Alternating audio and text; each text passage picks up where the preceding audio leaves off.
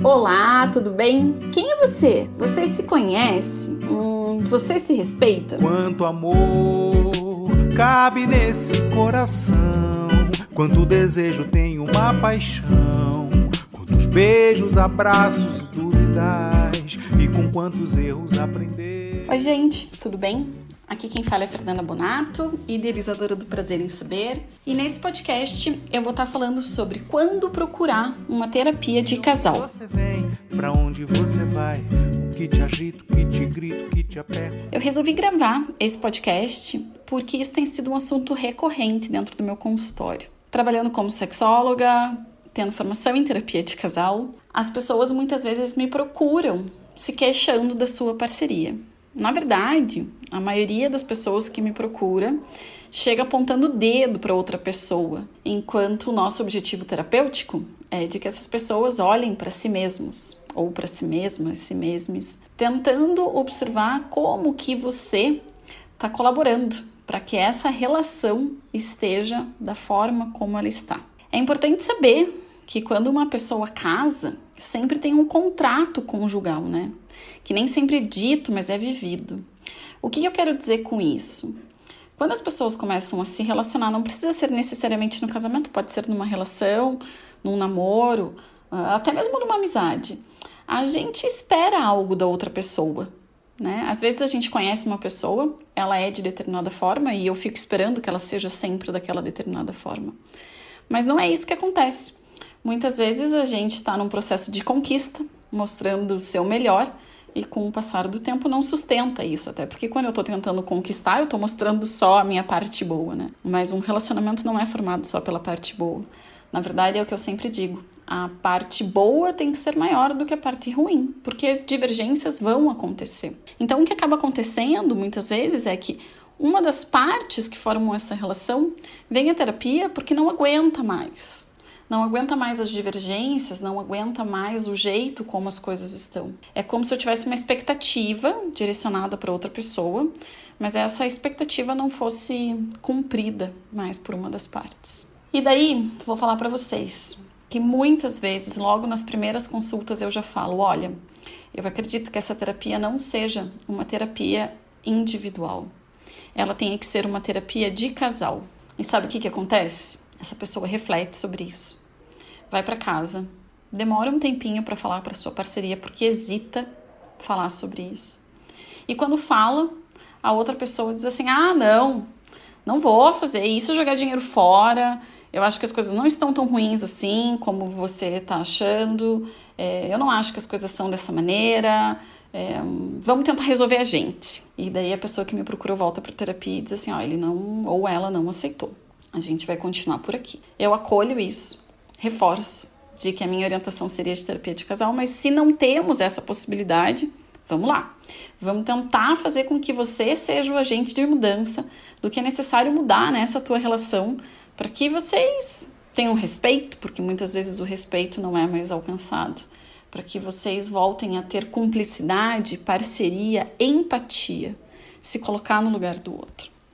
Só que, gente, na maior parte das vezes, não é isso que acontece.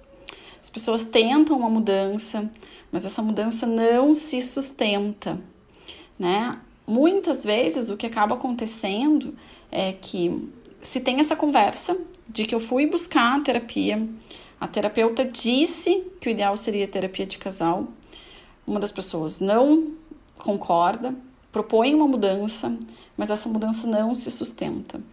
E as queixas vão aumentando. Eu não estou falando de algo que dura uma semana, de que dura 15 dias. Eu estou falando de tentativas de mudança de mais de meses, assim, dois meses, três meses. É como se tivesse uma curva ascendente de melhora, que com o passar do tempo piora tudo. Com o passar do tempo, as coisas voltam para aquele patamar que foi o patamar que gerou a dificuldade. Então, uh, acontece mais uma frustração. Por que, que eu falo mais uma frustração? Porque quando a pessoa chega na terapia, não é a primeira frustração que levou ela para a terapia, na verdade já foi um acúmulo de frustrações. Já foi um acúmulo que falou assim: chega, eu preciso ter uma mudança. Veio para a terapia, a gente tenta a primeira mudança. Olha, traga a sua parceria para os atendimentos. A parceria não aceita. Vamos tentar uma mudança novamente dentro de casa. Passou uns três meses, tudo voltou ao lugar, né, que estava antes. E daí, gente, vem mais uma frustração. Enquanto psicóloga, eu vou pontuando isso. Que mudança você gostaria e que mudança efetivamente aconteceu? O que, que é do mundo das ideias aí? O que, que é do teu ideal e o que, que é de real? O que, que a gente tem de ideal? O que, que você gostaria dessa relação? Mas o que, que você está recebendo e quanto você está entregando para essa relação? E foi por isso que eu resolvi gravar o podcast. Porque existe um momento para a gente buscar uma terapia de casal, que na maior parte das vezes não é acolhido pela sua parceria. Se isso está acontecendo na tua relação, gente, compartilha esse podcast curtinho com essa pessoa. Porque o que tem sido extremamente triste em consultório é que a pessoa só vai aceitar aquela sugestão que aconteceu há seis, oito, doze meses atrás, quando já a corda tá por um fio. E esse fio tá tão esticado, tão esticado que é um olhar, é uma fala que vai simplesmente estourar, romper, destruir com uma relação. É isso que acaba acontecendo. Existe um momento certo para buscar a terapia de casal? Existe. Porque às vezes o que você vier buscar já não vai ser passível de mudança, de conserto, de uma cola, de um remendo, de uma união. Às vezes a tua parceria vai estar tá tão frustrada, ela já tentou tanto, tanto, tanto, que quando você falar, agora eu quero, agora eu quero buscar uma terapia de casal, essa pessoa já vai estar tá fora da relação.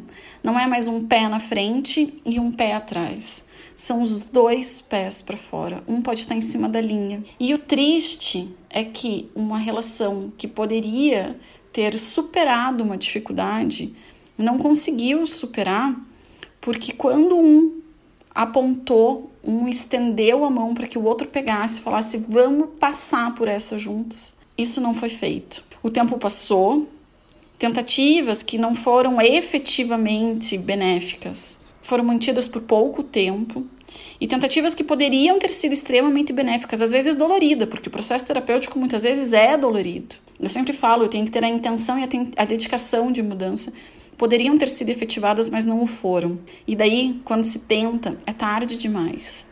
Então, gente, se alguém dessa relação falar, vamos buscar uma terapia de casal, tentem. Não deixa chegar no ponto em que mais nada pode ser feito porque a frustração, a dor, o ressentimento já é imenso. Isso tem acontecido e tem acontecido com frequência.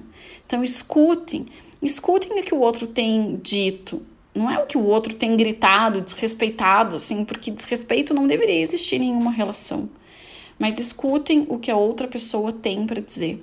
Se uma das partes não está satisfeita com a relação, essa relação pode sim ser mudada, essa relação pode sim ser beneficiada por meio de uma terapia de casal. Não é no momento em que uma pessoa diz, chega, para mim não dá mais, que ah, agora vamos buscar terapia de casal. Não. Isso não vai dar certo. O ideal é que quando um mostre, o outro já escute e fale: vamos. Sabe que eu não estava tão disposto, mas se você está me pedindo, e se isso é para a gente superar essa nossa dificuldade, para a gente guardar a nossa união, para a gente melhorar, para a gente melhorar isso que não tá legal, vamos, vamos nessa. Porque às vezes pode ser tarde demais. Espero ter ajudado alguns relacionamentos com esse breve podcast de hoje. Mas é porque, como eu disse anteriormente, isso tem acontecido e com uma frequência que não é legal.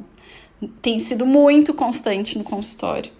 Então vamos tentar ter um pouco mais de empatia e escuta pelo que a minha parceria está tentando dizer. Tá bom? Um beijo, até semana que vem. Pra onde você vai? O que te agita, o que te grita, o que te aperta o peito, o que te faz suspirar, o que te faz gargalhar. Onde você está, de onde você vem, pra onde você vai. Eu sou a Fernanda. Prazer em saber de você.